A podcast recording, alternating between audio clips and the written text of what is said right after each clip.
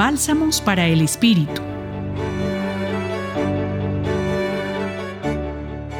En el texto del Evangelio de Marcos, en la última parte del capítulo 8, Jesús habla con sus discípulos sobre las condiciones de empezar una vida de seguimiento, de discipulado. La primera condición que Jesús señala es la necesidad de renunciar a sí mismo, es decir, prescindir de buscar única y exclusivamente nuestro propio amor, querer e interés. La segunda es cargar con la cruz, en otras palabras, aprender a acoger la existencia tal y como se presenta en la cotidianidad, lo cual implica aprender a asumir los desafíos y las circunstancias adversas de la vida. Finalmente, la última invitación es seguirlo.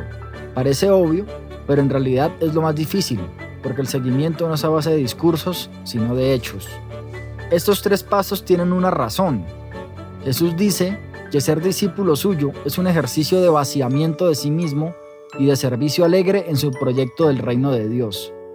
Quien desee salvar su vida por sus propios medios la perderá, porque la vida tiene sentido en la medida que se dona. La lógica de Dios rompe con nuestras maneras tradicionales de medir el éxito dentro de la sociedad de consumo. En esta eres exitoso si acumulas, si tienes capacidad para ser estratégico, si inviertes en algo que te retribuya y sea rentable. Para Dios es lo contrario. Serás reconocido si brindas amor sin medida, si no te guardas nada para sí.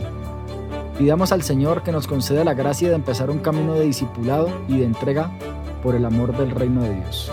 Los acompañó en la reflexión de hoy Juan Felipe Herrera desde el Centro Pastoral San Francisco Javier de la Pontificia Universidad Javeriana. Bálsamos para el Espíritu.